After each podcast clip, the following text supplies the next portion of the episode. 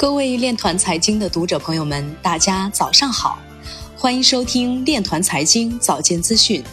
今天是二零二一年三月十九号，农历二月初七。首先，让我们聚焦今日财经。巴基斯坦一省计划建立两个加密矿场试点。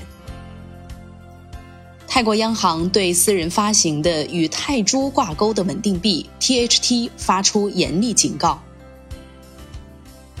李亚鹏欠债案再申败诉，名下共五个企业投资涉及金融、保险、区块链。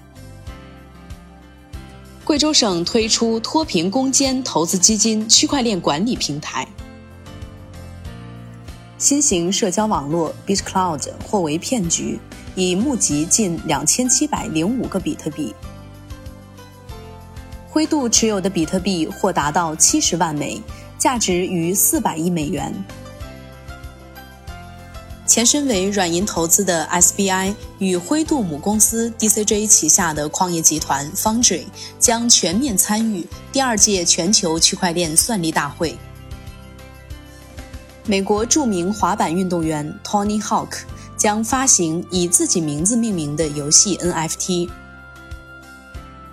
链上分析师 Plan B 表示，目前比特币牛市只持续了三点五个月，正处于牛市周期的开始，并且还有数月之遥。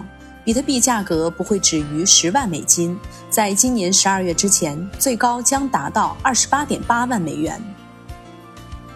比特币反对人士表示，摩根士丹利限制用户投资比特币，是因为其意识到该资产非常危险。欧洲议会议员表示，绝不能让 Facebook 首席执行官扎克伯格成为央行。欧洲央行必须为全球稳定币的力量做好准备，特别是 Facebook 的稳定币项目 Dim。Facebook 有超过二十亿用户，通过引入自己的货币。它可能在一夜之间获得中央银行的权利。